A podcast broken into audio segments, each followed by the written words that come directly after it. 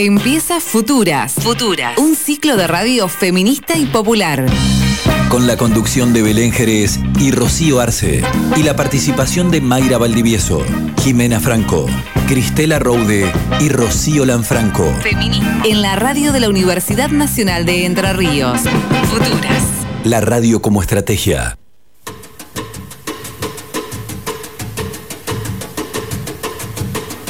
Noches a todas y todos. Buenas noches, Belén, ¿cómo andás? ¿Cómo va? ¿Todo bien? Acá estamos reencontrándonos después de una semana de, de recreíto. Exactamente, retomando un poco después del descanso, de los paseos, ¿no? Que en la medida de los posibles que hemos hecho, pero volviendo un poco acá con el... Se vienen más descansos igual porque este es nuestro, nuestro último programa que estaban pensa, estaba un- es un ciclo que estaba pensado para cuatro programas, pero se acortó un poco. Así que va a ser el último programa del año y ojalá que, que podamos retomar y reencontrarnos el, el año que viene, así que esperemos que, que así sea. Bueno, Ro, ¿qué tenemos hoy? Bueno, para este último encuentro de- del programa que, que traemos, tenemos como siempre un mundo de discusiones que hacemos un poco con Belén intentando problematizar y discutir algunas cosas. Hoy en torno a eh, un poco el tema de de cuerpo de No spoilees. bueno, no spoileo, no, me está haciendo seña que no lo diga. Bueno, Eh, después vamos a tener columna de hoy con Cristela Rowe. Ella es una economista eh, de la Facultad de Ciencias Económicas de la UNER y nos, está, nos va a estar hablando sobre la deuda a los sectores populares.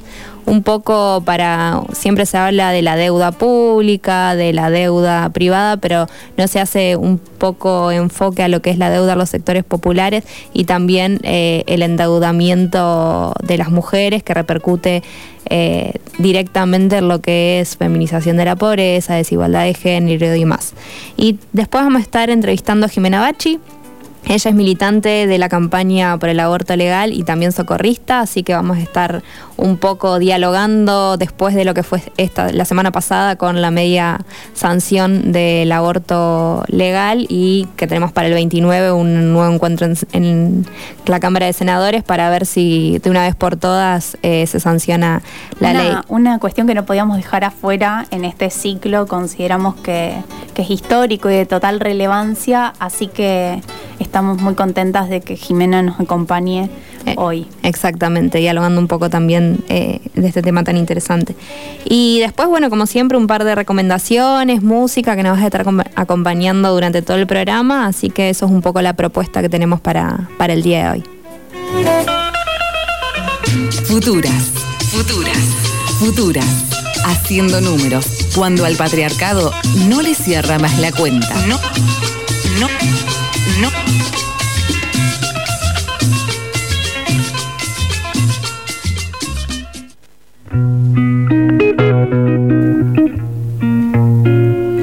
Bueno, cuando parece que vamos a dejar de hablar de cuerpo, de finitud, el tema se reconvoca, se renueva y, y parece que, que reiteramos, pero en verdad hay muchísimas formas desde donde poder observar.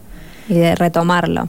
Porque al fin y al cabo, ¿no? Siempre cuando hablamos de desigualdad y de patriarcado, al fin y al cabo siempre eh, es esto, ¿no? El tema de- de- de- del cuerpo, de los cuidados, de la finitud, es como el, el- el eje central que nos termina explicando toda desigualdad, toda... eh, sí, todas desigualdades que se ha vivido a lo largo de la historia y que se siguen presenciando hoy en día. Entonces, siempre retomamos un poco la discusión en este sentido. Un poco la idea es que discutamos eh, sobre el control del cuerpo de las mujeres y cómo esto explica de algún modo lo que, lo que se va a discutir también eh, en, en el programa. Y de que se está discutiendo también eh, a lo largo y ancho de nuestro país, también relacionado con lo que es la sanción del aborto, que vemos en todos los programas que se discute, eh, el control del cuerpo, ¿no? Un poco de las mujeres, la decisión y demás, entonces un poco lo que traemos para el día de hoy es discutir y dialogar en torno a esto. un poco parece que la mitología griega según, según cuentan algunas autoras, quería enseñarnos una cosa y era que la maternidad, por ejemplo, de las mujeres es peligrosa y que si no se encuentra adentro de la órbita de control de lo masculino y la capacidad reproductiva, por lo tanto, eh, no debía estar en manos de las mujeres. De algún modo eso es una discusión que ha aflorado ahora y que nos convoca a pensar cómo eh, estamos totalmente controladas y, definidas de algún modo como sujetos eh, este, en este mundo patriarcal y capitalista. La dominación, ¿no? Un poco de, de, las mujeres, de la decisión de las mujeres, del cuerpo de las mujeres, del trabajo de las mujeres a lo largo de la historia siempre ha sido, ha sido igual, ¿no? Y, ponerlo en discusión y traerlo a colación y que se esté discutiendo hoy en día en estos términos eh, también es eh, sumamente importante. Bueno, una de las cosas que por ahí eh, es muy relevante para poder pensar de qué hablamos cuando hablamos de aborto hoy. Es que, digamos, a pesar de que hay muchas diferencias entre distintas sociedades, eh, hay una constante en encontrar el sistema del control de los cuerpos y la reproducción de las mujeres, digamos, tanto en las culturas antiguas eh, como las más actuales. Por eso hoy eh, le ponemos el nombre de aborto sí o aborto no a este intento de control sobre el cuerpo de las mujeres. Y obviamente, como sucede en todos los ámbitos, la representación de las mujeres en esos relatos tiene una, función totalmente social. Digamos, la mayoría de las sociedades eh, conocidas se han esforzado por asegurar una descendencia abajo del control paterno y el control de la sexualidad femenina que, se ha llevado mediante la idealización de la virginidad, la castidad de las mujeres y de la estigmatización y el castigo de, un montón de libertades. Del deseo, de... que se han podido llegar a alcanzar o conquistar eh, eh, hoy. Ni más ni menos, eh, una autora que, a la que recurrimos muchas veces, Silvia Federici, en su obra Calibán la Bruja, se detiene a investigar digamos, un episodio histórico que implica un verdadero genocidio femenino que fue un, un, femicidio, digamos, ¿no? Un feminicidio. Y la autora se pregunta cuál es la razón, digamos, de ser del mito social de las brujas algo que es totalmente relevante, es decir, ¿qué explicaría que miles de mujeres entre los siglos XVI eh, y XVII se hayan perseguido, estigmatizado, juzgado por brujería y, terminaran quemadas en hoguera, ¿no? Es de algún modo una forma de ver agravado cómo eh, se ha recurrido a controlar el cuerpo de las mujeres en distintos momentos de la historia. Entonces, la pregunta es, ¿qué hacían de malo esas mujeres o quién, quiénes eran esas mujeres? Entonces ella investiga eh, extensamente sobre los juicios de la época y encuentra una constante en las acusaciones que siempre está vinculado a la sexualidad. Eh, entonces son las brujas las acusadas de mantener relaciones sexuales con el diablo, lo que, lo que construye un imaginario social en donde se liga, digamos, la sexualidad femenina a la bestialidad. Y hoy cuando creemos que estamos totalmente decidiendo sobre nuestros cuerpos, todavía estamos esperando que el Senado nos diga un par de o no podemos que un par de tipos y por suerte ahora algunas eh, minas, por así decirlo, porque siempre el Senado y el Congreso ha sido... El eh, Senado más que nada. El Senado más que nada, eh, no solamente por tipos, como hablábamos la, vez pasada, sino tipos de clase media o clase alta que... Privilegiados. Privilegiados que llegan ahí por todo esto. una minoría, por supuesto. Exactamente, que llegan porque siempre han ejercido el poder y demás y que mm, hoy, o sea, hoy en día dependemos de esta clase privilegiada igualmente para ver si decidimos, si tenemos la libertad de decidir o no sobre nuestros cuerpos. Si bien se ha hecho un avance bastante eh, largo y, grande en comparación ¿no? a, otros momentos de la historia, eh, hoy en día queda mucho, queda mucho por recorrer aún. Bueno, y un poco de eso se, trata esta instancia, que es de problematizar, discutir y poder eh, aportar otra mirada a algo que, que lo vemos como cotidiano, lo leemos como una discusión instalada, naturalizada, pero que en verdad tiene mucha historia atrás. Y cabe, digamos, eh, destacar que cuando una sociedad ha tenido que controlar la natalidad o potenciarla, por ejemplo, se, han generado mecanismos sociales a través de ritos, de mitos, de costumbres, para poder desincentivar eh, o fomentar la sexualidad eh, reproductiva. Reproductiva, claro. Eh, no solo eso, sino que incluso el infanticidio que ha existido en las sociedades tendentes a controlar el crecimiento de la población ha estado revestido un montón de significaciones religiosas y culturales dirigidas a su legitimación social.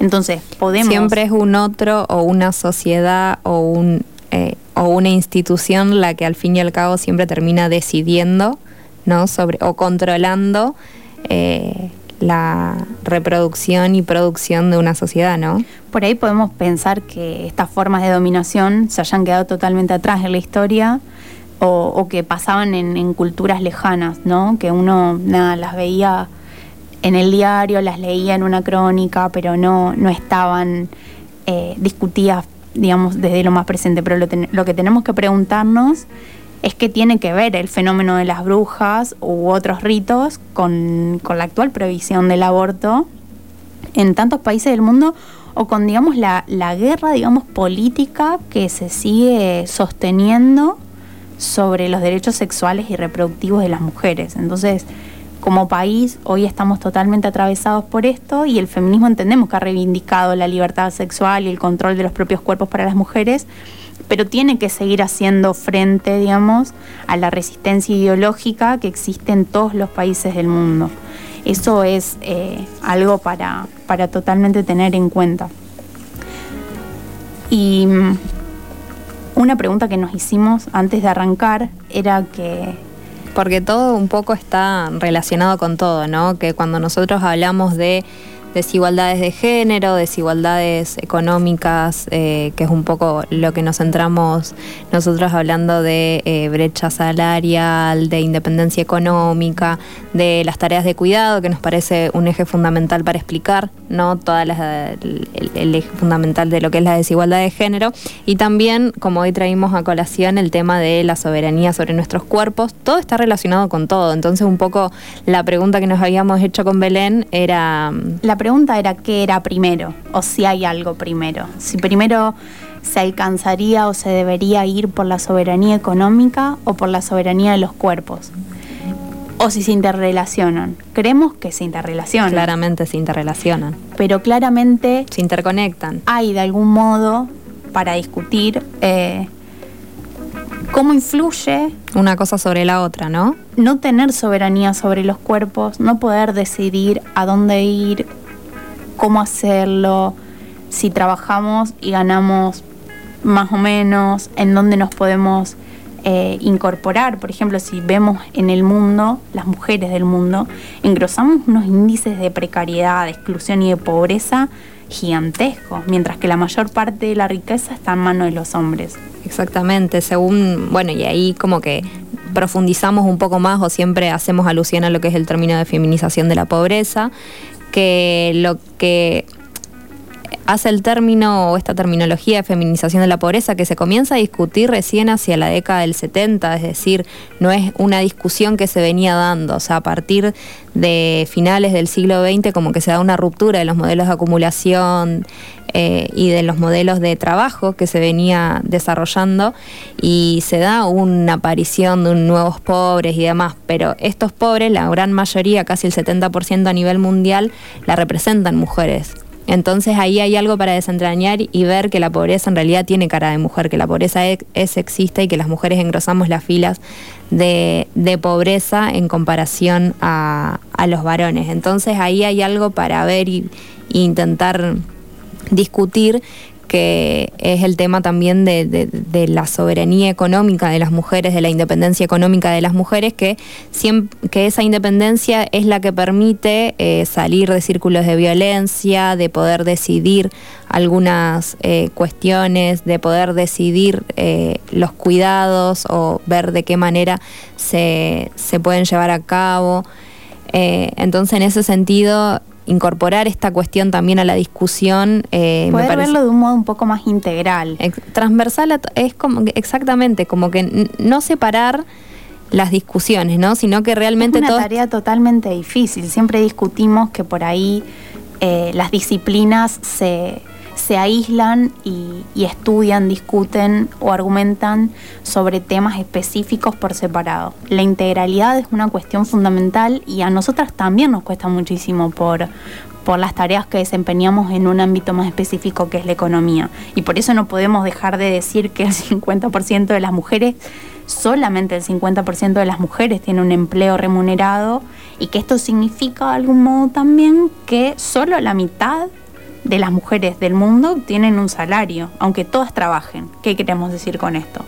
Todas trabajan, todas trabajamos en el interior de los hogares, pero es este trabajo que no ha sido reconocido a lo largo de la historia, esto que decimos siempre, que ha sido invisibilizado y que hace la cuestión de la desigualdad y que nos nos pone a las mujeres en un siempre en, un lugar de desigualdad mucho más, más profundo y que en realidad es la propia historia que nos ha llevado a ese lugar, ¿no?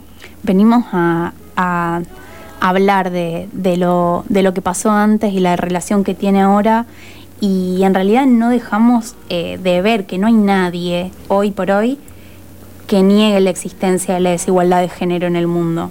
Pero la cuestión, digamos, es hasta qué punto estamos dispuestas y dispuestos a verla y reconocerla a nuestro alrededor. Exactamente. Y entonces en, este sentido entender que las luchas de, clase, las luchas de género, las luchas que se dan eh, de los feminismos hoy en día eh, están sumamente interconectadas y que hay que pelear, me parece, por al mismo tiempo, ¿no? De forma conjunta con todos estos sectores que, que luchan por debatir y, rebatir un poco este mundo patriarcal y capitalista, ¿no? que al fin y al cabo siempre terminan teniendo una misma matriz o están constituidas de la misma manera y que al fin y al cabo terminan siendo lo mismo. O sea, es, eh, es el patriarcado que ha constituido las formas de reproducción, de producción a lo largo de la historia y para que estas luchas tengan una posibilidad hay que y que sea una posibilidad con un triunfo ¿no? de, de, poder eh, lograr lo que, lo que nos proponemos, hay que entender también las diferencias, los enfrentamientos que hay entre todos estos movimientos y estas luchas y ver las estrategias que siempre hablamos ¿no? para poder lograr lo que se quiere, poder hacernos del poder, poder llegar, eh, valga la redundancia, a los lugares y, y, cambiar realmente las cosas y imponer una transformación de, de una vez por todas, ¿no? De algún modo, pensando en esto que decís eh, y de cómo estamos configuradas por, el sistema en el que vivimos, y cabe destacar esto, la capacidad de reinvención y adaptación que tiene el capitalismo. Eh, cuando creemos que estamos llegando a lograr algo súper eh, revolucionario, bueno, no, el capitalismo ya lo hizo propio. Entonces, de algún modo poder empezar a discutir, por ejemplo, de deuda desde un lugar diferente al de la deuda pública, de pensar cómo se endeudan los hogares, cómo todo eso recae sobre los cuerpos eh, feminizados, es eh, un paso fundamental y una cuestión totalmente necesaria para, para seguir avanzando. Si bien falta, lo que hay que ver es también para atrás para poder reconocerlo, pero necesitamos mirar para adelante, ver con qué contamos qué transformamos y cómo hacemos con eso que, llegamos a alcanzar. Tendremos un futuro mejor, claramente.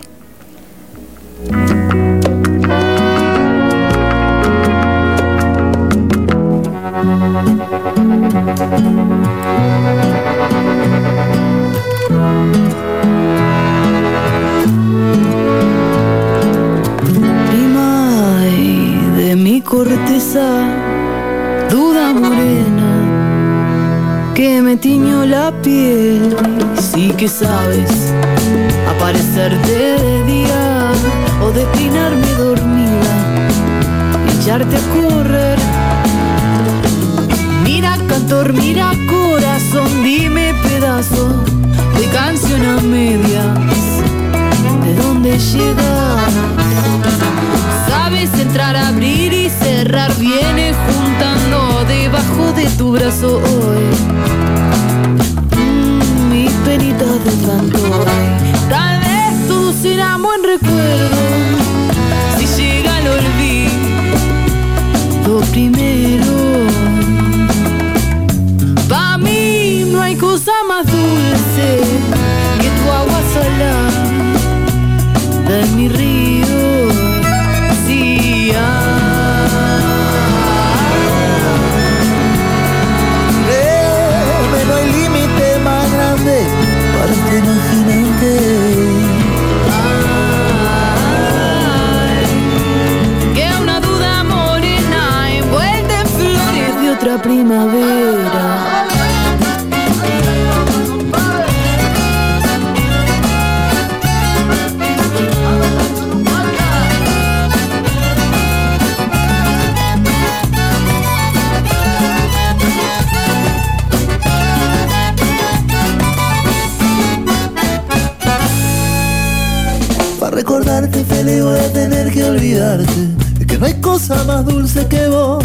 si no llega el olvido, ¿quién cura este delirio? De una duda morena envuelta en flores de otra primavera. De una duda morena envuelta en flores de otra primavera.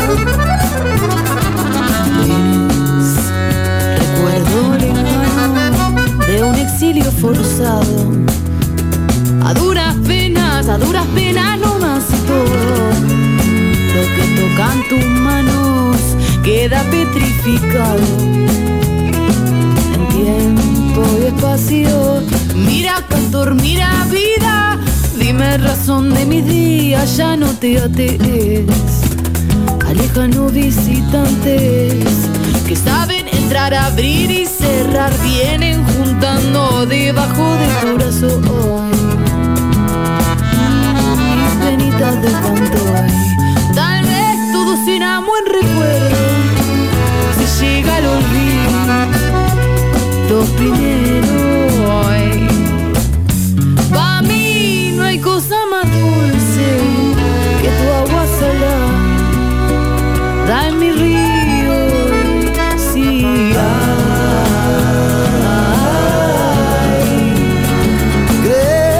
No límite más grande para este imaginante.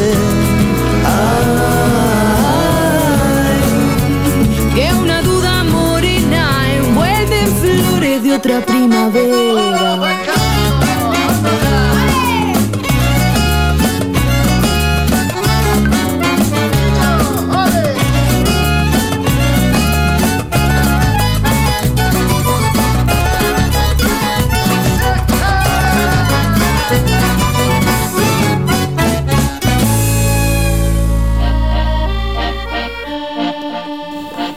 Acabamos de escuchar Duda Morena de Churupaca con el Chango Espaciuc y así nos vamos al primer corte.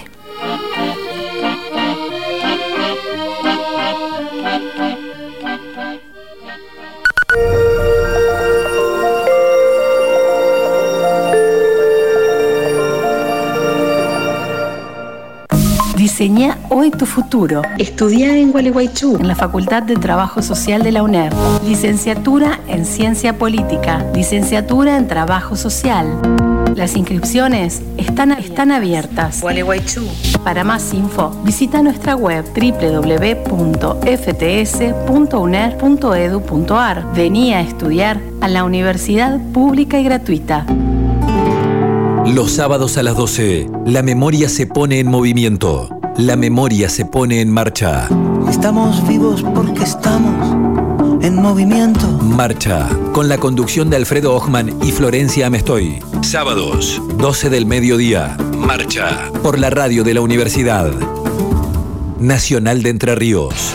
Aquel grito silenciado y estigmatizado agarró las cuerdas de su propia bandera para volverse garganta poderosa en medio de tanta incomunicación. 100 publicaciones para luchar. Militancia para comunicar. 100 tapas que se multiplican en Argentina y en toda América Latina. 100 gargantas que no se callarán jamás. Que dijeron nunca más. 100 apariciones contra el periodismo servil. Con la garganta de 30.000. 100 batallas contra la prensa amarilla. Gritando las verdades de nuestra villa. 100% villeros y villeras. Resistiendo desde la base de nuestras trincheras. 100 revistas de transformación. 100 revistas de transformación. Hasta la urbanización. Pedí tu revista en las redes de La Garganta Poderosa o suscríbete en lapoderosa.org.ar. Hola, mi nombre es Florencia Canale. Quedarnos en nuestras casas es la mejor manera de cuidarnos del coronavirus. Sin embargo, para muchas mujeres el aislamiento puede aumentar el riesgo de sufrir violencia. ¿Conoces a una mujer que está en esta situación? No la dejes sola. Escribile o llamala todos los días. Hacele saber que cuenta con vos. Pedí ayuda. Llama al 144 las 24 horas desde cualquier lugar del país. Es gratuito y anónimo. Si vivís en la provincia de Entre Ríos, también podés comunicarte al 0800 888 8428. En caso de emergencia o riesgo de vida, marca 911. Vos también podés frenar la violencia de género. Radio UNER Paraná. Programación 2020 para que tu lugar se escuche. escucha. Los sábados a las 17, Tupac Albornoz nos trae todo el rock del país en Bicho de Ciudad. Programación 2020. Las novedades locales y regionales, los grandes clásicos y toda la actualidad y las performances en vivo de las bandas nacionales. Sábados, 17 horas. Bicho de Ciudad 2020 por Radio UNER Paraná. Tu lugar se escucha. La Facultad de Ciencias Económicas de la UNER te espera para su ciclo lectivo 2021. Vas a poder cursar las carreras de contador público, licenciaturas en economía y en gestión de las organizaciones y tecnicaturas en recursos humanos y administración pública. Búscanos en Facebook y en Instagram fceco.uner. Universidad pública y gratuita. Radio UNER Paraná. Tu lugar se escucha. Futuras. ¿Qué nos aporta el feminismo para hacer política transformadora? Futuras. ¿Y si socializamos los cuidados? ¿Podemos construir un feminismo estratégico? Futuras. Futuras. Feminismo popular. Bueno, volvimos. Estamos en un segundo bloque Futuras. Y ahora vamos a pasar a charlar con Cristela Raude, quien es economista de la Facultad de Ciencias Económicas de la UNER, en su columna sobre deuda en los sectores populares. ¿Asistimos a una especie de financiarización de la pobreza? ¿Qué tenés para contarnos hoy, Cristela? Hola chicas. Hola Cristela, ¿cómo andás? Eh, bien, voy a comenzar hablando un poco de de los eh, endeudamientos en los sectores populares.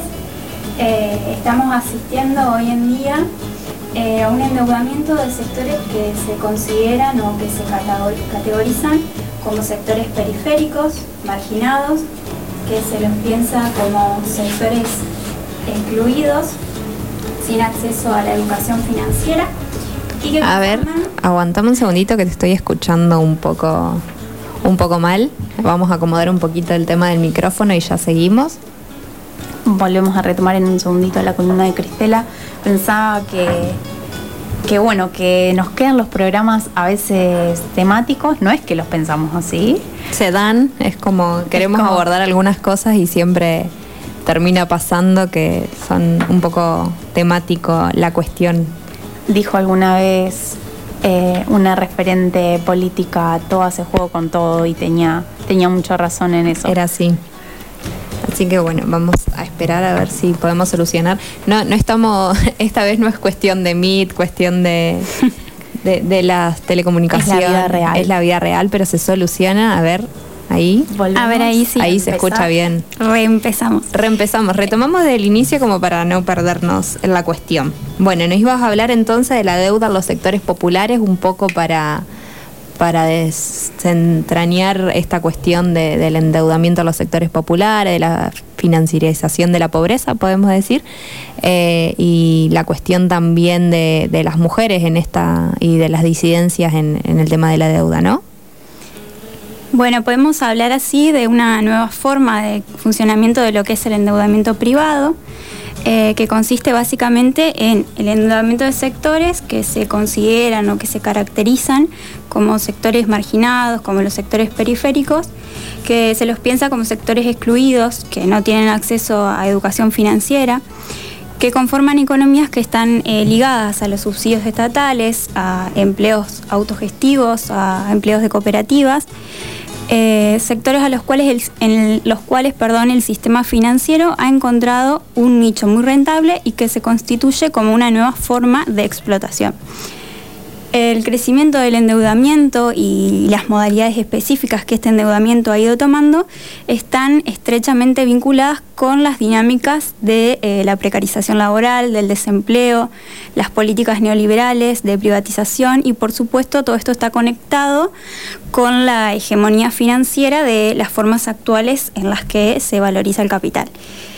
A su vez, eh, como bien decían, el endeudamiento de estos sectores requiere un abordaje con mirada feminista, dado que básicamente se encuentra eh, en manos de las mujeres por los roles que, están socialmente asignados.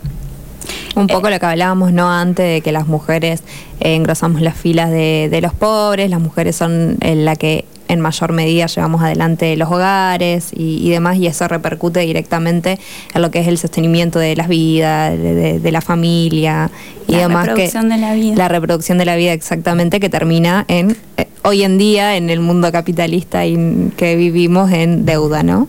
Exactamente. Bueno, en nuestro país, en los últimos años, diría en la última década, eh, esto se ha evidenciado y de alguna forma eh, se fue o se motorizó por la bancarización de los subsidios estatales en un marco donde el salario dejó de ser, digamos, la garantía privilegiada del endeudamiento y viene a tomar lugar el subsidio, que va a ser como una garantía estatal para tomar crédito de este tipo de poblaciones, que mayoritariamente no tienen salarios. Eh, todo esto se produce digamos, también en un contexto que está atravesado por un fuerte proceso de deterioro económico. Y bueno, un claro indicador de esto eh, es el salario mínimo vital y móvil, que pasó de 5.588 pesos mensuales en diciembre de 2015 a 16.875 pesos en el mismo mes de 2019. Estamos hablando de un incremento del 200% en tanto que la inflación sufrió un incremento del 300%, es decir, un fuerte deterioro del poder adquisitivo. Eh, por su parte también eh, se vinieron dando de 2016 con el sinceramiento de, los precios y demás, aumento de tarifas en servicios públicos eh, y este desfasaje entre precios ingresos, ingresos no solo los salarios, sino también las jubilaciones y las prestaciones estatales que se vieron devaluadas, eh, fue acompañado por la crítica situación del mercado laboral, con aumentos de subocupación, desocupación, del trabajo no registrado. Esta situación claramente eh, pone en riesgo la supervivencia y la reproducción de la vida y es afrontada en las familias de los sectores populares con diversas estrategias para limitar los consumos, incluso los consumos más básicos, más elementales, generar algún tipo de ingreso o recurrir a formas de endeudamiento, que es lo que vamos a hablar, por diversas vías. Y para nombrar y profundizar un poco por ahí en diferentes puntos claves que, caracterizan esta expansión desde el del endeudamiento y esta nueva forma que hacía mención, por un lado, la expansión en estos sectores excluidos. Es, hablamos de sectores excluidos, entre comillas, que están fuera del mercado asalariado formal. Eh, y con esto estamos en presencia de un alcance de las finanzas a sectores tradicionalmente pensados por fuera del mundo financiero, debido a conceptualizaciones, digamos, que subrayan sobre todo su carácter no productivo. En tanto, desempleados, trabajadores no formales, población asistida o eh, asistida con planes. Eh, por otro lado, esa expansión de las finanzas se dio de una manera muy particular, que es por la conexión de los subsidios estatales con los bancos, en primer lugar, la bancarización compulsiva de los beneficios sociales y luego la posibilidad de que esos beneficios funcionen como garantía de ese endeudamiento. Esto eh, lo que significa que las deudas, digamos, se descuentan automáticamente de, esos subsidios acreditados y eso garantiza un índice de demora eh, muy bajo, ¿no? Por otro lado, las tasas diferenciales de interés que, vehiculizan las entidades financieras no bancarias Eh, y acá es donde se hace mucho hincapié la gente que, investiga, digamos, estos temas, porque eh, la, la parte de la explotación financiera se ve muy en claro con las exorbitantes tasas Son usureras, que cobran. La- la- la- eh, el crédito a sola firma, Exactamente, con son solo atas- presentar el DNI. Que es un poco el, el- el modo de financiarización o de endeudamiento que se ha expandido en los últimos tiempos eh, sin sin Ya es natural pagar una tasa altísima. Exactamente, como no piden condicionalidades y demás, pero realmente son usureros. Las tasas que cobran son, son demenciales. Y se, se toman como instituciones que, que son más bien informales, porque al no ser bancarizadas, pero están reguladas, reguladas por el Banco Central. Claro. Y, y a su vez son actores muchas veces de los propios bancos, de los propios eh, bancos comerciales, que hacen a través de estas entidades el, el uso, digamos, de, de esta parte más explotada, si se quiere, eh, atacando de alguna forma a poblaciones, eh, como decía, excluidas, pero que se consideran o que suelen ser consideradas como poblaciones de riesgo en términos de crédito. Son las poblaciones que se consideran con más dificultades para pagar los créditos, aunque empíricamente no están así, y por eso, digamos, le cobran eh, esas tasas exorbitantes que muchas veces incluso eh, no les informan las tasas, obviamente eh, hay toda una desinformación a la vuelta de eso que hace que eso sea aún peor, ¿no? Sí, un poco lo que siempre discutimos de que no existe educación financiera eh, en, en Argentina y es como te abren una cuenta sueldo y no tenés ni idea de, de- de qué te están metiendo. De todo el paquete. De todo el paquete internacional exactamente que te venden. Eh, también sacás un crédito, no tenés idea qué tasas te están cobrando. ¿Qué y es una a- tasa? ¿Qué es una tasa? Claro, Exactamente. exactamente. ¿Cuándo te la tendrían que cobrar o no? Pero bueno, esa es otra discusión, pero que un poco va en torno a esto, ¿no? Sí, sí, si queremos apuntar a una inclusión financiera es fundamental, digamos, sobre todo la educación financiera. Exactamente. Y las regulaciones, ¿no? Hacia, hacia estas entidades. Yo me acuerdo que en el año 2016, si mal no recuerdo, vino Máxima Sorri, ¿cómo es? Sorrigueta. Bueno, la, la- reina de Holanda. Y vino por el Banco Mundial, por una de esos organismos internacionales. Y me acuerdo patente porque me había indignado mucho que eh, vino con, con Mauricio Macri, la, la presentaron junto con eh, Juliana Aguada, y Máxima dijo una frase que fue, en Argentina es muy caro ser pobre, entonces hay que hacer eh, inclusión financiera. Pero la inclusión financiera que pretendía estos organismos internacionales, y Máxima Cerrigueta, o como se, no me sale el apellido, eh, era una inclusión financiera que, no está a merced de las clases populares, que no piensa ¿no? en la- las clases más desprotegidas, sino lo que venían a hacer era como, che, vamos a financiarizar en realidad a toda esta gente que no para seguir cobrándole créditos, tasas y- y Y la gran transferencia que se hizo durante el gobierno del macrismo, digamos, de abajo hacia arriba. Exactamente, es como, y, y eso fue eh, totalmente... eh, Bueno, todo eso Lo visualizaba, no. claro. a eso, iba. Sí, sigue, sigue. Bueno, eh, por otro lado también esto está muy vinculado a que eh, los préstamos se, se han tomado sobre todo en este último tiempo para consumo, para bienes de consumo no durables y para bienes baratos. Básicamente ya no es para refaccionar una casa, no es para comprar una máquina para Una seguir heladera. con- no, es para No es para expandir. es para digamos. comer. Claro. Entonces ahí estamos Para También sobrevivir. Se, habló muchísimo de, de la deuda de los inquilinos, fue una, uno de los temas eh, con muchísima más relevancia en este contexto, en donde no sé qué porcentaje, no recuerdo ahora, pero muy grande, de inquilinos estaba endeudado. Con expensas, con servicios. Y, eh, y deudas, eh, digamos, para pagar deudas, que no solo para consumir lo básico, sino para pagar otra deuda que, Claro, un círculo que sigue, que sigue, ¿no? que continúa. Eh, bueno, y por último, hablar un poco de que confluyen distintos eh, tipos de deuda entre estos grupos. Eh, también hay préstamos que no son institucionales, sino que tienen que ver con redes vecinales, familiares. También hay, bueno, cuestiones más informales y más ilegales que se presentan en estos territorios. Y, como decía, esto de que se encadenan, digamos, las deudas y se refinancia deuda con deuda y así uno se va haciendo más, eh, va siendo más oprimido y más obediente eh, para responder a esa deuda. Una cosa es que, por ejemplo, para ir al supermercado, los supermercados nos, nos hacen descuentos que nos super persuaden los martes y los jueves para de algún modo fomentar eh, el crédito de consumo la carne ha sido pagada en tres cuotas para consumir en el día. Una locura. Cuotas, no, sí. Y bueno, también dentro de ese indignado, eh, también los este, garbarinos, frávega, también con las cuotas y los adelantos de préstamos para comprar bienes, también eh, están ganando un mercado en este sentido.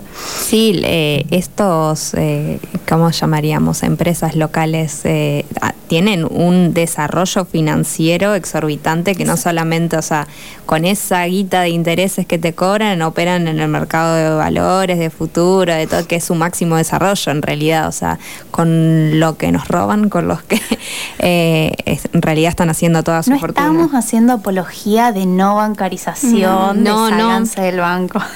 Pero, porque hoy en día me parece que está todo financiarizado, o sea, si hablamos de, la no financiarización estamos siendo totalmente eh, ciegas porque hoy en día estamos en un mundo globalizado y financiarizado que, que, que si realmente decimos que no hay que bancarizarse, estamos eh, siendo... No, por supuesto. Ah, hay que bancarizarse, pero hay que contemplar todo esto que... Exactamente. Una de las cuestiones, hablando de, bancarizaciones y, demás, una de las primeras, de los primeros pedidos que hizo la autoridad hoy de, de AFIP, Mercedes Marco del Pont, fue que, que bueno, que por favor eh, esto de eh, educación financiera, que tengamos en cuenta, por ejemplo, qué pagamos o a dónde va lo que pagamos con Mercado Pago. No, no le sirve, digamos, al Estado en términos de recaudación ese método de pago. Entonces, también apostar a que, a que los comercios se comprometan con el Estado de algún modo hace y hará que, Exactamente. que podamos salir de esto de una manera mucho más, más integral. Y que un poco con lo de mercado de pago hace poco había sucedido que cobraban, aumentaban un impuesto y demás, pero en realidad es un impuesto que Mercado de Pago no estaba eh, pagando y que lo, transfería o a, sus a sus usuarios. Entonces los usuarios pusieron el grito en el cielo a el gobierno y en realidad es, es un método que Sí, regulaciones que antes no tenían mercado pago porque son formas nuevas, digamos, de operar con el dinero. Y que en realidad se la estaban llevando todo, ¿no? Pero bueno, otro tema. Bueno, y un poco enfocando en lo que es la principal eh, fuente de, este endeudamiento, que es la, el tema de las asignaciones y las jubilaciones, em, hablar ahí un poco de que em, el, digamos, el destino de los créditos de ANSES en un primer momento sí fue para la refacción de casas, para la compra de electrodomésticos, en un contexto de crecimiento económico, cuando bueno, eh, el ajuste, recesión y demás se volvió imposible. Y si se tiene en cuenta eh, el incremento que tuvo eh, el endeudamiento de los beneficiarios y beneficiarios de la UH, a junio de 2019 el 81 de los beneficios, eh, los beneficiarios abonados registraba algún tipo de deuda. Mientras que eh, si comparamos eso con julio a julio de 2017-2018, solamente estaba endeudado el 42%. O sea, un panorama donde el 80% está endeudado, o sea, casi se duplicó. Eh, y ahí hay que tener en cuenta que la gran mayoría de las que reciben la UH son mujeres. Entonces, podemos decir que ahí se, bueno, se asistió a una fuerte eh, feminización del endeudamiento con lo que es el ANSES. Y eh, se dejó en evidencia no solo la, urgencia de las familias en medio del ajuste, sino también las dificultades de acceso al financiamiento bancario que enfrentan las mujeres que se financiaron a través de, del ANSES, ¿no? Y y bueno, como para ir cerrando, digamos, eh, estos sectores, como vemos, se ven sometidos a una, dinámica de, precarización, de inestabilidad que es constante, que comienza en el circuito laboral primero para el tema de los ingresos, de los trabajos no protegidos, y después se reproduce en las limitaciones y las posibilidades cuando se acceden a los créditos que terminan siendo soluciones temporales a necesidades muy básicas, con tasas que se vuelven imposibles de pagar, que llevan a pagar deuda con deuda, eh, que llevan a un sometimiento y a una incertidumbre brutal y que hacen que el endeudamiento personal hoy esté pagando servicios básicos como la luz, como el gas, como los alimentos, es decir, que ese endeudamiento está financiando el ajuste en términos individuales o personales. Y bueno, por otro lado, pensar en, esto, el rol del Estado, que un poco eh, ya lo los han comentado ahí mientras. Fundamental, siempre traemos el rol del Estado en todo esto. Eh, si bien, por ejemplo, digamos, las medidas eh, adoptadas con los periodos de gracia, los créditos de ACES, la baja de tasas, son políticas económicas que tienen impacto en las desigualdades de género. Eh, pensar que el Estado, digamos, sugiera o se haga uso de los créditos de ANSES para pagar deuda, eh, significa desconocer en cierto modo las dificultades que, tienen esos sectores para acceder a la reproducción de la vida, básicamente. Y por otro lado, eh, lo que hablábamos hoy también, que las regulaciones a las entidades no financieras, que, que no se les pone un freno, que no tienen un techo, no puede ser, digamos, que, que las tasas de interés sean del 400% anual, tengo acá, pero yo he visto hasta del 1000% anual. Y bueno, pensar un poco en qué responsabilidad le cabe en este sentido y, que no se siga, generar mecanismos que no sigan perpetuando y sosteniendo un sistema que reproduce eh, desigualdades, ¿no? Sí, y un poco ahí vos habías mencionado esto de la estigmatización de los sectores populares en cuestión a la deuda y demás. Había un estudio que demostraba, que, creo que eso hacías alusión vos, que en realidad las clases populares y los sectores medios, medios bajos, en realidad tienen altas tasas de pago eh, en, las cuotas de endeudamiento y demás, y que en realidad los que no pagan son las clases altas, los que evaden son las clases altas, hay estudios de eso. Entonces, cobrarle una tasa sumamente usurera y el doble o el triple que le cobras a una persona común solamente porque tiene un recibo de sueldo, porque tiene algo que le constate que, va a poder pagar, eh, también hace la cuestión y estigmatiza aún más esta cuestión de... de es todo una construcción moral y una construcción social que básicamente le corta las piernas. Que sigue reproduciendo esto, ¿no? hablando de, exclusión y, de esto que, que comentás, de la estigmatización que se da y la estigmatización que se da en torno a la deuda privada, eh, se ha eh, ahora puesto en mucha más relevancia con el contexto de pandemia y la imposibilidad de, acceder, no sé, a un salario como anteriormente, de forma muy precaria, pero se accedía. Eh, y con toda la creciente deuda, digamos, que hay, que hay eh, en las deudas, digamos, deudas domésticas, una de las cuestiones que se está trabajando es poder, y autores que lo trabajan lo dicen así, sacar del closet a la deuda sacarla del tabú de deber, porque no es una cuestión individual, es una cuestión colectiva, social y, una forma de reinvención de este capitalismo totalmente financiero. Tal cual. Que vino a llevarnos eh, a todos puestos. Porque la gran mayoría de la sociedad, estamos, o sea, de las personas y de los individuos estamos endeudados y es como, es un poco cómo se da el mecanismo ¿no? de la vida cotidiana hoy en día. Y viéndolo como un poco con, unos lentes violetas, digamos, eh, por ahí la deuda pesa mucho más, o sea, las mujeres como estamos, entre comillas, acostumbradas a deber a que no nos alcance por esto que siempre decimos. Tenemos los salarios peores pagos, estamos recontra precarizadas, a veces no tenemos ni remuneración, a veces solo tenemos una prestación eh, o un del estado. en donde eso va directamente a parar al súper o a saldar alguna deuda. Y de algún modo eh, ha habido como una especie de naturalización del lugar de la mujer en la deuda.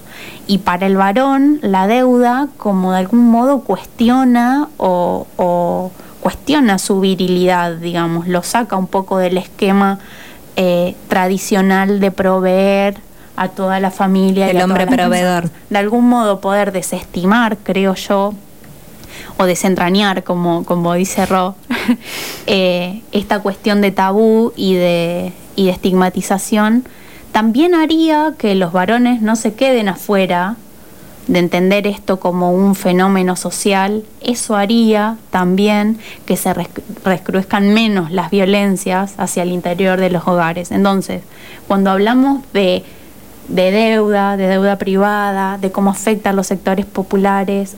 hablamos otra vez de, una integralidad muy grande de cosas. Y lo mismo si hablaríamos no también de deuda, eh, de deuda pública. Eh, la deuda pública repercute también y eh, desigualmente en las distintas clases, los distintos géneros, porque si en realidad tenés menos, eh, se ve en el presupuesto ¿no? del año que viene, si tenés menos presupuesto, menos dinero para poder destinar en... Eh, en obra pública que eh, sea con perspectiva de género, en programas para atender a las violencias y si en realidad tenés que atender a la deuda, eso realmente repercute de manera desigual, ¿no? Sí, por eso, digamos, eh, pensar eh, que la salida es colectiva, ¿no? Y feminista.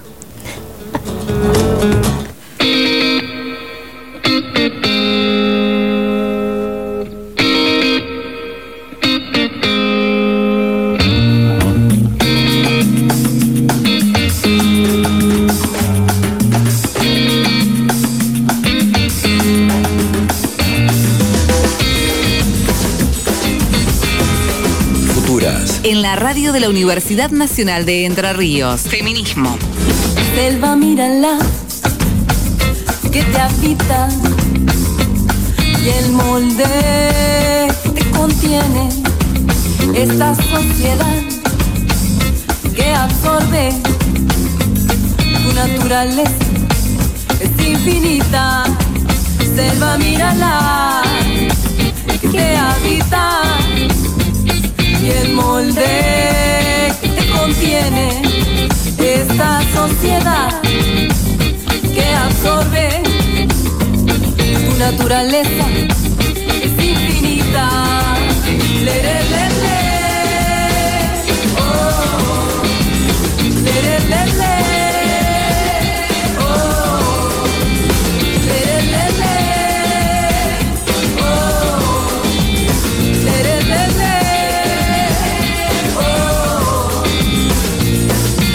salvaje atraviesa, fuga sale para afuera.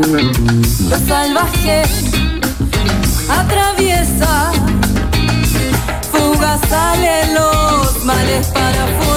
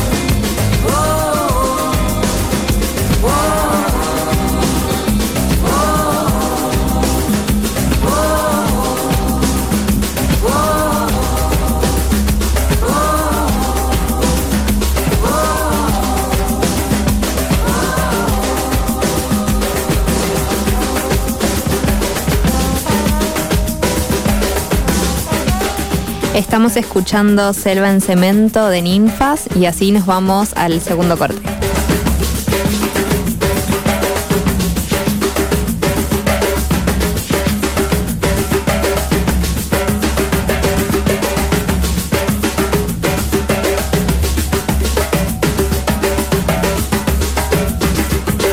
Futuras. En la radio de la Universidad Nacional de Entre Ríos. Feminismo. Futuras. Feminismo popular.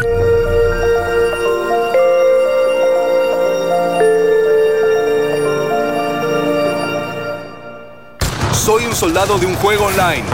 Puedo hablar con tu hijo, jugar en equipo, convertirme en su amigo y confidente para finalmente acosarlo. Los acosadores utilizan perfiles falsos para captar a sus víctimas en Internet. El grooming es el acoso sexual contra niños, niñas y adolescentes por parte de un adulto a través de medios digitales. Los abusadores utilizan redes sociales, juegos online y otras aplicaciones para engañarlos. Habla en familia sobre grooming y no dudes en denunciar al 137. Informate más en argentina.gov.ar barra grooming. Argentina Unida. Argentina Presidencia.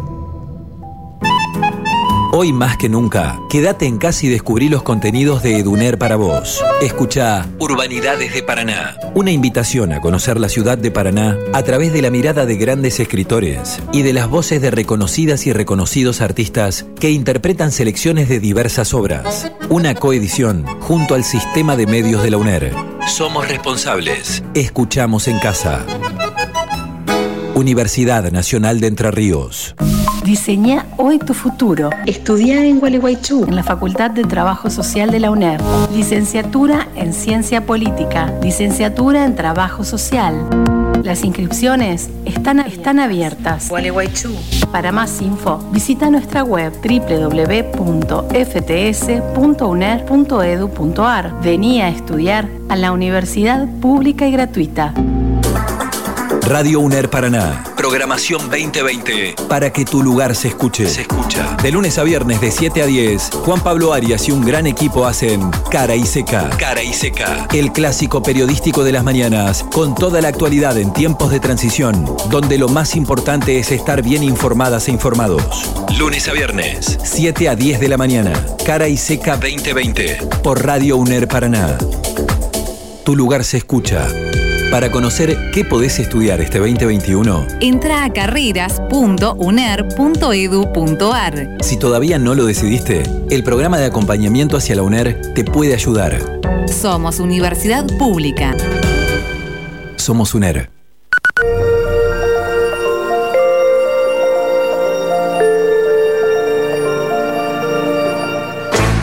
Futuras.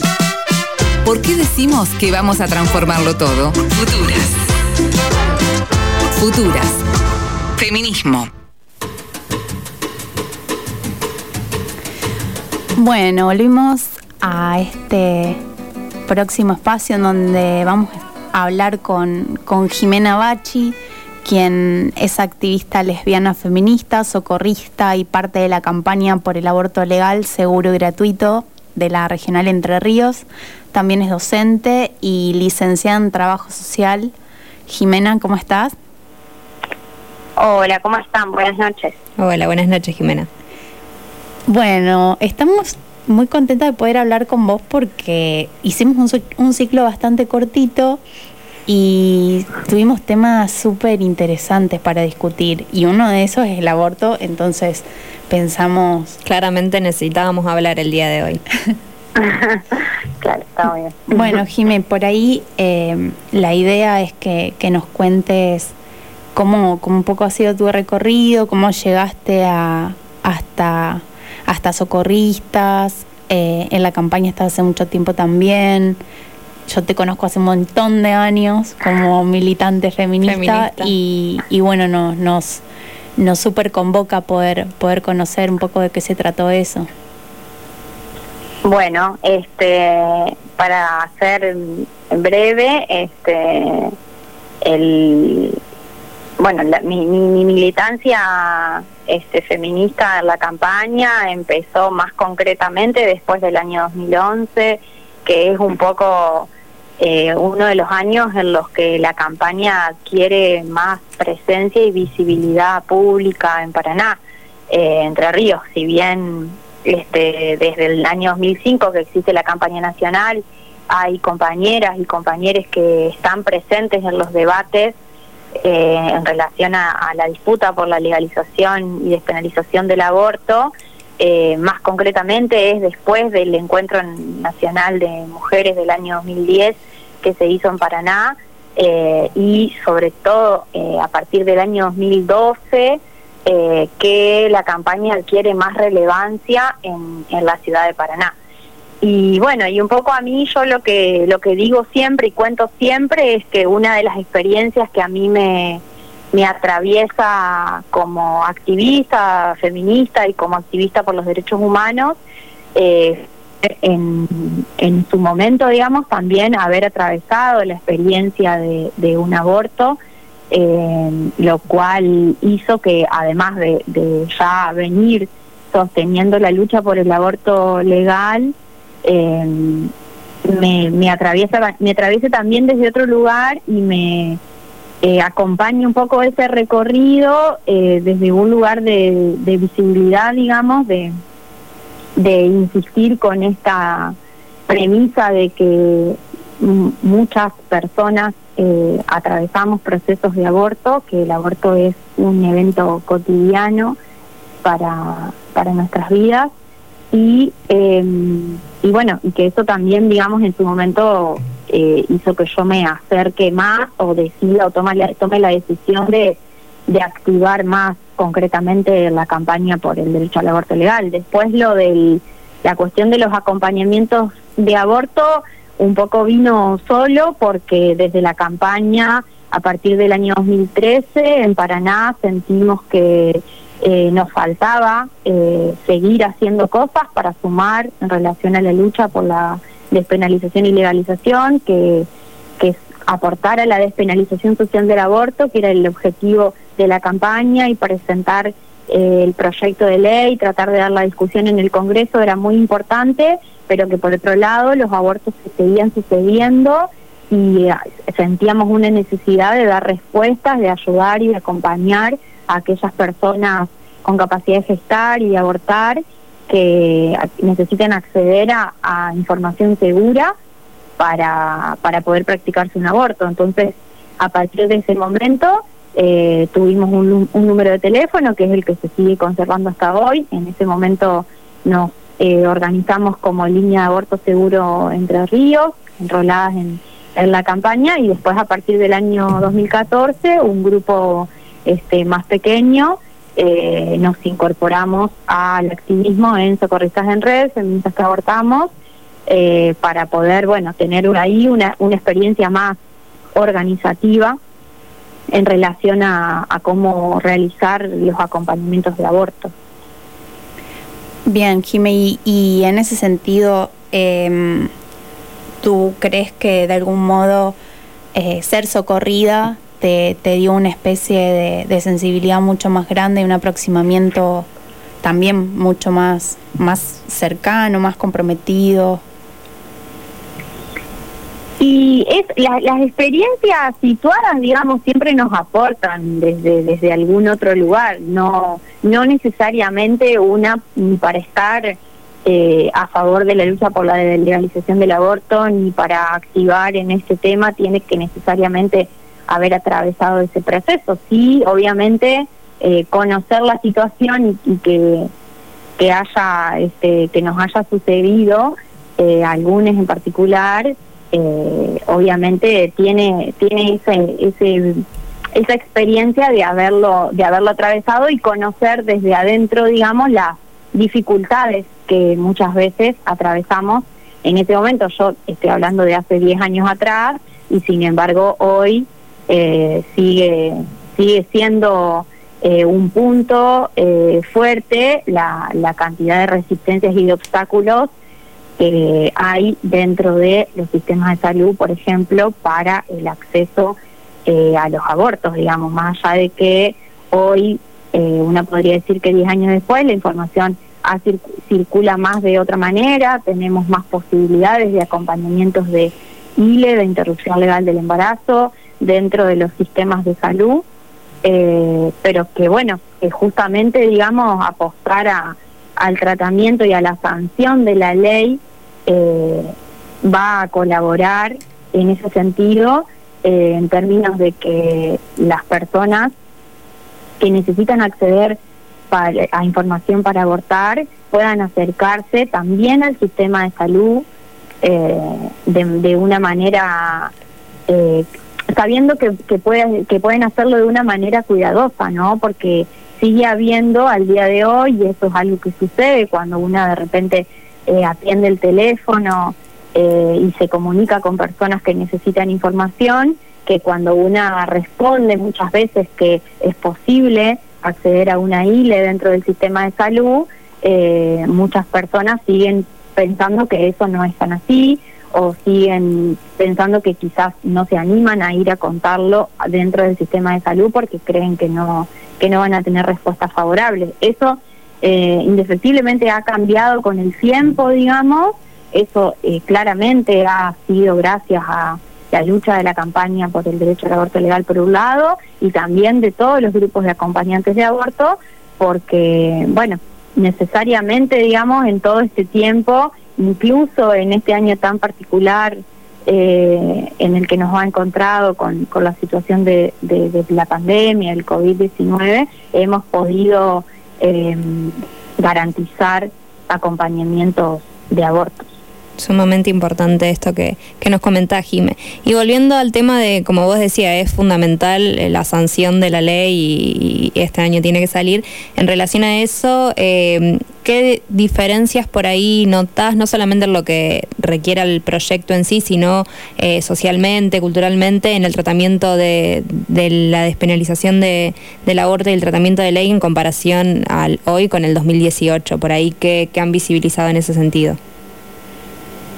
Bueno, estamos, eh, a ver, me parece que eh, hubo un gran debate en el año 2018 con una apuesta muy fuerte de parte de lo que luego denominamos como la gran marea verde que se movilizó en las calles, que eso es un saldo a favor, una podría decir, de, todo ese gran cúmulo de, de pibas, pibes y y que, que nos acompañaron y que estuvieron presentes en el en la calle, digamos, en ese momento, que hoy llegamos ya con, con mucho más, este otro, otro recorrido en términos de eh, eso que pasó en el año 2018. De todas maneras, una escucha eh, los debates que se han sucedido por estos días, sobre todo en el Senado, eh, sigue habiendo intervenciones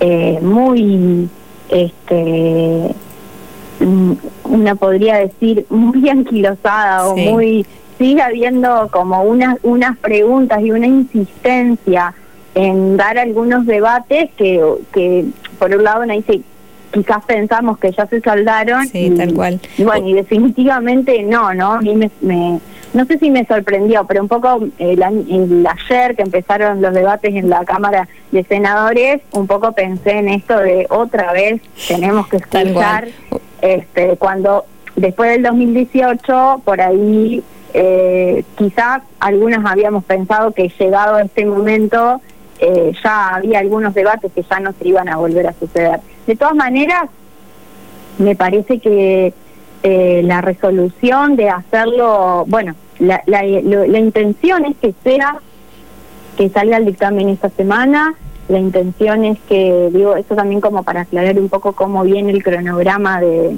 del tratamiento de, de la ley, empezaron este, a hacer los debates en el Senado, eh, hoy, mañana van a seguir eh, estando diferentes expositores y expositoras expertas en la temática eh, que han sido convocados por, los legisladores. Y para llegar al jueves, esto es lo que esperamos, el jueves 17 a la tarde, sacar, digamos, el dictamen de, de, comisiones, porque así como sucedió en, en diputados, digamos, eh, se hace el debate, luego dictamina la comisión, se saca un dictamen y a partir de ahí se, pasa al recinto. Eh, así que bueno, en principio estamos esperando eh, estos días de, de, debate, llegar el jueves a tener el dictamen de comisiones y se espera la votación para el día 29, esto es lo que, lo que sabemos. El cronograma en diputados fue también así, nos lo habían anticipado y se respetó. Así que creemos y esperamos, que suceda, que suceda así en este momento y que podamos cerrar, digamos, este año con, con, una ley de aborto que es muy importante eh, porque más allá de esto que yo decía hoy, de la eh, cuestión del avance por ahí de los equipos de salud, del avance de las organizaciones sociales que hacen posible los eh, acompañamientos de aborto, del avance de las redes de profesionales que se han organizado, eh, es muy importante tener una ley, ¿no? Concretamente que salga el proyecto de ley eh, de aborto, porque hasta acá lo que tenemos son es una resolución ministerial y un protocolo de interrupción legal del embarazo. Tal cual, así que esperamos con ansias esta semana y hacia el 29 y que sea ley. Eh, después también, Jimé, eh, preguntarte en relación a los datos por ahí que se, que se debaten y que se utilizan, o sea, siempre no eh, obtenido desde la informalidad, ya que como no hay una ley y el Estado no tiene los números certeros, un poco los números que trabajamos en torno a, a la cantidad de aborto y demás se han constituido gracias al aporte de las organizaciones como Socorrista y demás que eh, van recabando los datos que, que, han tenido a lo largo de todos estos años. Por ahí, eh, ¿cómo es el laburo ese que, usted, que ustedes llevan adelante y qué datos tienen eh, para el total del país? Sí, este, en realidad, a ver, se, se dice, se necesita hacerlo, decía el ministro de Salud también, la cuestión de que, eh, digamos, hay un subregistro en relación a la cantidad de abortos que suceden y eso es así porque muchas veces no se registra y sobre todo en el ámbito privado pasa mucho eso. Eh, no se registra como aborto aquello que es aborto, no se registra como, como ILE aquello que lo es. Entonces, Ahí teniendo eh, problemas con la, con la estadística siempre. Claro, entonces ahí eso ya de por sí, entonces lo que, lo que sucede es que se hace un cálculo estimativo eh, en relación a cuál es la cantidad concreta de abortos a nivel nacional. De todas maneras, eh, al menos desde Socorristas en Red, una de las cuestiones que se ha laburado mucho todos estos años es una apuesta a la sistematización de datos. concretos eh, justamente para mostrar, y en el, en el debate del 2018 se hizo una publicación que se acercó a, a todos los legisladores para que lo tengan presente en manos de eh, al menos cuántos acompañamientos concretamente, eh, cuántas personas habían podido acceder a un aborto en ese año, ¿no? en el año previo, digamos, y, y desde el año 2015 que se suceden esas sistematizaciones que son muy importantes porque son las que nos dan la pauta no solo de la cantidad en términos generales, sino de a qué poblaciones se llega, a qué, o sea, quiénes son esas personas con capacidad de gestar y de abortar que se acompañan, ¿no? Por ejemplo, eh, un dato muy importante es la cantidad de niñas y adolescentes que han sido acompañadas, ¿no? Una con, los últimos datos nacionales de socorristas en red, eh, hasta el 31 de octubre de este año se acompañaron alrededor de 13.000 eh, 13.500 abortos eh, y de esos de esos abortos hablamos de 1.700 abortos eh, que han sido este, realizados en adolescentes y eh, 33 abortos en niñas y en niños menores de 14 años. Y digo esto que me parece algo sumamente importante, en su momento lo, lo volvimos a hacer, Socorristas en Red incluso lanzó una campaña que se denomina En un mundo justo las niñas no son madres, y eso es algo sumamente importante porque en Argentina tenemos muchas muestras de cómo eh, la obligación hacia la maternidad, digamos, nos ha este, dejado eh, con, niñas que han sido obligadas a gestar y a parir, eh, con niñas a las cuales el sistema de salud no les ha garantizado la práctica del, del aborto y con niñas que a hoy han perdido o han dejado de poder estar disfrutando de su niñez em, por, por hacerse cargo, digamos, en este caso de, de un de un hijo, ¿no? Y entonces eso, esos números, digamos, son también muy importantes porque da cuenta de un proceso de acompañamiento a esas a esas niñeces. Eh, en, en ese sentido, digamos, la campaña en un mundo justo, las niñas no son madres, tiene esa intención, que es eh, poder insistir en que no podemos pensar en, qué estamos pensando. El otro día lo decía una de las expositoras en el debate eh, de diputados, digamos, cómo estamos pensando, cómo, cómo todavía hay personas que no están pensando que es torturante obligar a gestar y a parir a una niña de 12 años. Entonces, y, y eso eh, indefectiblemente está sucediendo, digamos. Entonces, eh, en ese sentido, los, los, números y las estadísticas de sistematización eh, que ha aportado Socorristas en Red son, son muy importantes. Siempre consideramos que, que es súper fundamental tener números porque parece que a veces con la evidencia la sociedad no le alcanza. Jime, para cerrar, dos preguntas. Una es, eh, ¿cómo se financia en Entre Ríos, Dora te escucha, si, si tienen algún, algún modo de recaudación que quieras compartir eh, por acá. Y después, eh, ¿qué información puedes darnos para aquellas mujeres lesbianas, bisexuales, varones trans y no binarias que, que quieren abortar o quieren, quieren información sobre esto? Bueno, eh, en Paraná, en realidad, toda la red de socorristas eh, tiene financiamiento por el lado eh, autogestivo de cada grupalidad.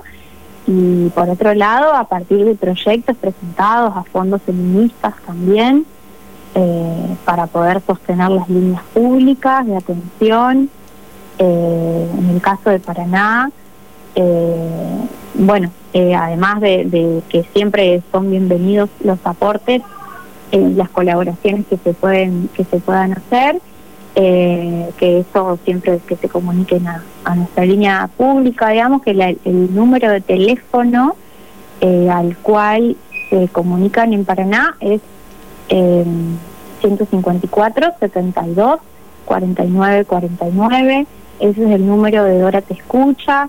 Ahí pueden eh, llamar cualquier persona que esté atravesando un embarazo y ahí eh, va a ser asesorada por alguna de las compañeras que pueda este, orientarla. Primero que nada, escuchar, que ahí, bueno, justo se llama Dora Te Escucha, eh, justo recuperando a Dora Coledegi, que es una activista histórica, eh, pionera en la lucha por el aborto en Argentina y, bueno, y ahí justamente, ¿no? Dora te escucha porque hace alusión a la importancia de, la escucha, digamos, o sea, para las activistas que, que somos eh, acompañantes de aborto, lo primero que uno tiene que poder hacer es escuchar el relato de esa persona que llega y que se comunica, digamos. Y eso es algo que el sistema de salud, los profesionales, el sistema de salud y todas las personas eh, lo, lo deben tomar porque precisamente, digamos, una escucha desprejuiciada y una escucha con opciones, siempre, siempre esa es la apuesta, ¿no? Eh, a, recibir una persona que esté atravesando una situación de un embarazo que no quiere y poder escuchar y poder eh, ofrecerle las opciones que tiene, ¿no? Este ante todo información, sin duda. Sí, ante todo información clara, concisa, segura eh, y, que pueda este, saber que que tiene posibilidades y que pueda saber que hoy por hoy es posible el acceso a las interrupciones legales de embarazo en el sistema de salud, si así lo desea, y que es posible que la mayoría de los abortos son abortos ambulatorios, por ende que puede hacerlo en su casa si lo desea, que puede hacerlo con acompañamiento del sistema de salud si lo quiere, con el acompañamiento de las de las compañeras eh, socorristas. sí, claro. O sea que que pueda justamente que pueda tener este todas las todas las opciones este para poder decidir, digamos. Y en este caso, en este sentido, digamos el el proyecto de, de ley que, que bueno que se está este, votando ahora este también nosotras eh, creemos que, que bueno que este año eh, están las condiciones eh, dadas para que salga. Vamos a tener un, tuvimos una mejoría en el, en el, en los números en diputados porque en relación a, al, año, al año 2018 que habían votado 129 este, diputados a favor, este año la diferencia se amplió un poquito más, fueron 131, pero la, la diferencia se amplió un poquito más y en senadores estamos eh, esperando que finalmente quienes hay un margen ahí de indecisos que que este, esperamos que puedan este, también pensar en favor de los derechos de las personas con capacidad de gestar y de abortar y que decidan acompañar este proyecto de ley para que definitivamente salga el 29 de diciembre. Claramente. te agradecemos el contacto. Eh, las pueden, pueden encontrar, Adora te escucha en, las, en redes. las redes. Y te mandamos un abrazo muy grande. Bueno, las abrazo, gracias por la comunicación, espero haber sido clara. Súper clara, eh, re interesante todo lo que nos compartiste, Jiménez y bueno, nos, nos estamos viendo y hablando. La lucha se gana en las calles, compañeras. Exactamente. que, sea ley. Esperamos a todos a que nos acompañen eh, estos días. El, ahora el, recuerdo que el, que el 17 hay una, una actividad en la Plaza de Mayo a las 6 de la tarde en Paraná y el 29 volveremos a hacer la vigilia esperando la, la votación del Senado hasta que sea ley. Perfecto, gracias Jiménez. Gracias. Adiós. Luego. Hablábamos con Jimena Bachi, militante de la campaña y socorrista en red, así que nos vamos, nos vamos a la pausa escuchando a Natishu Shock. Venenos tus monólogos, tus discursos incoloros. No ves que no estamos solos, millones de polo a polo. Al son de un solo coro, marcharemos con el tono, con la convicción que basta de robo. Tu estado de control, tu trono podrido de oro. Tu política y tu riqueza y tu tesoro, no. La hora sonó, la hora sonó. No permitiremos más, más tu doctrina del shock. La hora sonó, la hora sonó. La hora sonó, la hora shock. La hora sonó, la hora shock. La hora sonó, la hora sonó. Países, solo corporaciones. ¿Quién tiene más, más, más acciones? Trozos gordos, poderosos, decisiones por muy pocos. Constitución pinochetista, derecho pues de hilo fascista. Golpista disfrazado de un indulto elitista. Cae la gota, cae la bolsa, la toma, se toma la máquina rota. La calle no calle, la calle se raya, la calle no calle, debate que está y ya todo lo quitan, todo lo venden, todo se lucra, la vida, la muerte, todo es negocio, bajo tu toldo, semilla, pascuala, método seguro. Venenos, tus monólogos, tus discursos sin colores, no ves que no estamos solos, millones de polo a polo, al son de un solo coro, marcharemos con el tono, con la convicción que basta de robo, tu estado de control, tu trono podrido de oro, tu política y tu riqueza y tu tesoro, no. La hora sonó, la hora sonó. No permitiremos más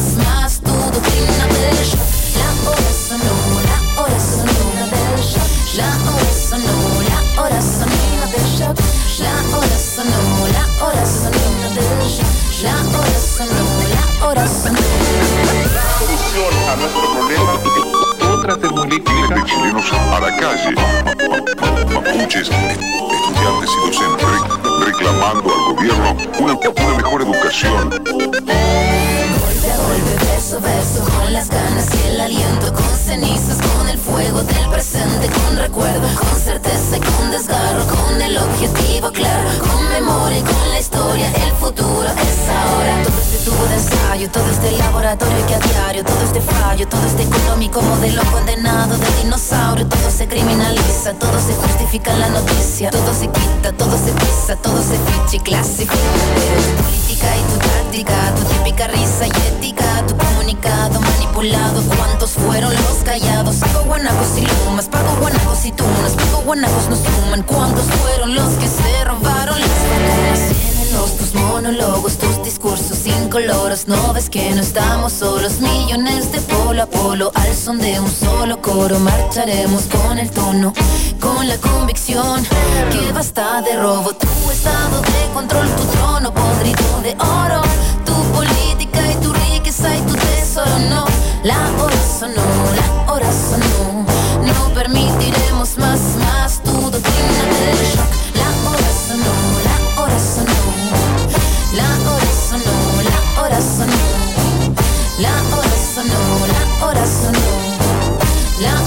sonó, la hora sonó.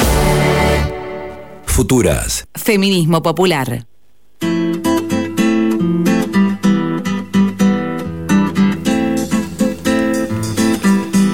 Bueno, no nos podemos ir sin hacer unas recomendaciones. Ya no nos queda mucho tiempo, pero la vamos a hacer igual. Bueno, Ro, para lo que respecta a deuda, ¿qué nos puedes recomendar? Vamos a hacer temática, vamos a hacer recomendaciones en torno a lo que estuvimos un poco charlando dialogando el día de hoy. Así que yo traigo un librito, un librito interesante que se llama Una lectura feminista de la deuda de Verónica Gago y Caballero Lucía, que un poco lo que aborda es esto que, valga la redundancia de vuelta, estuvimos charlando hoy más que nada con Cristela y al inicio en algún momento el tema de cómo la deuda repercute eh, en mayor proporción hacia las mujeres y cómo esto condiciona un poco el, tema de la soberanía económica, cómo esto repercute sobre las violencias, sobre nuestros cuerpos y es sumamente didáctico, tiene un par de entrevistas también a mujeres que cuentan experiencias, así que... Es importante recomendar este librito porque además es de libre descarga, está en internet el PDF. Está el PDF, ustedes ponen una lectura feminista de la deuda y les, les aparece enseguida, así que eh, la recomendación del día de hoy es esa.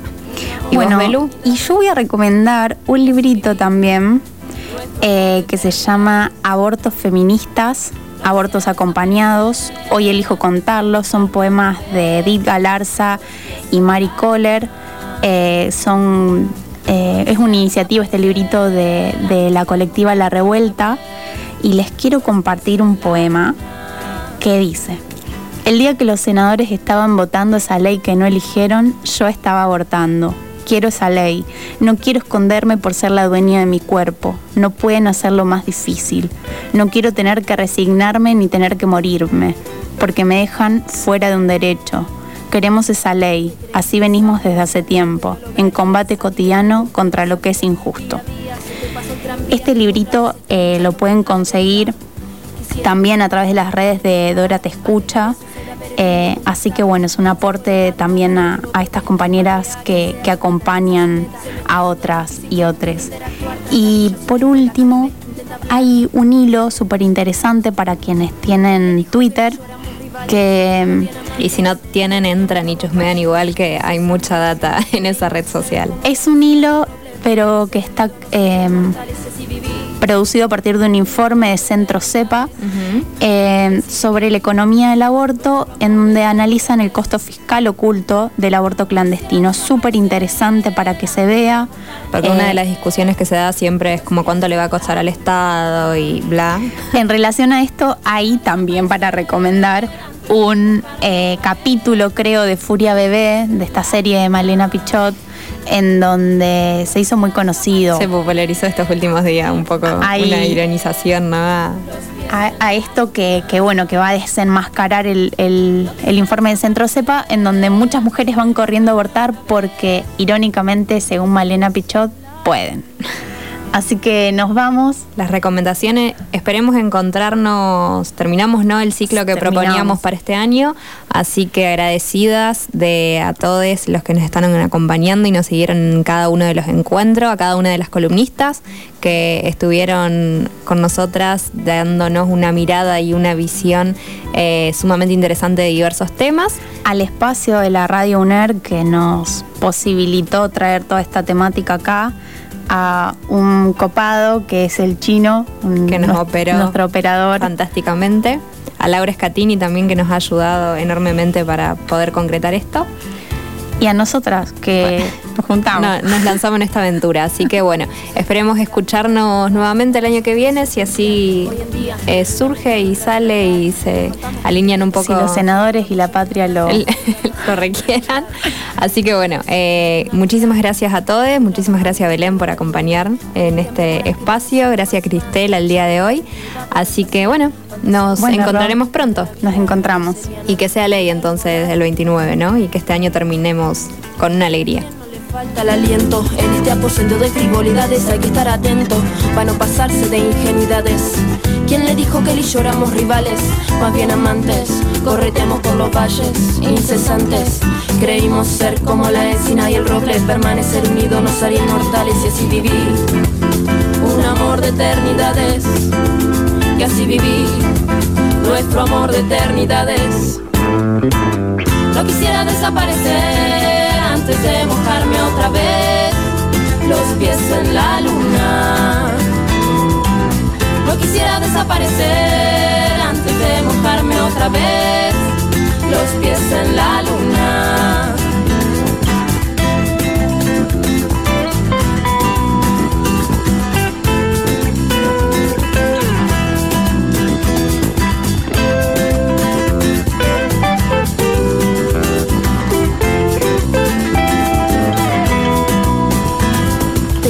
Sabio sabiendo que lo lograrías. Sabía algo que no sabías. Vía vía se te pasó el tranvía. Otra vez estás luchando contra la deriva. Quisiera desenmascarar al enmascarado, aquel que de sucede ver el mundo conquistado. Se ha colocado una careta y no protesta, patea a quien sea con tal de alcanzar su meta. Se me está haciendo difícil con usted interactuar, trastabilla su lengüeta cada vez que intenta hablar.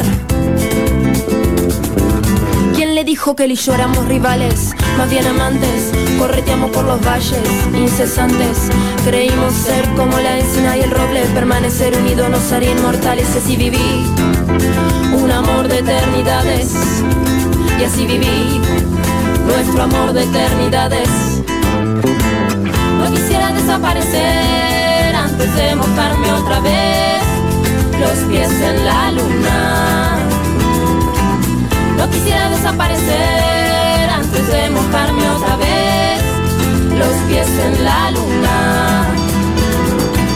No quisiera desaparecer antes de mojarme otra vez los pies en la luna. No quisiera desaparecer antes de mojarme otra vez los pies en la luna.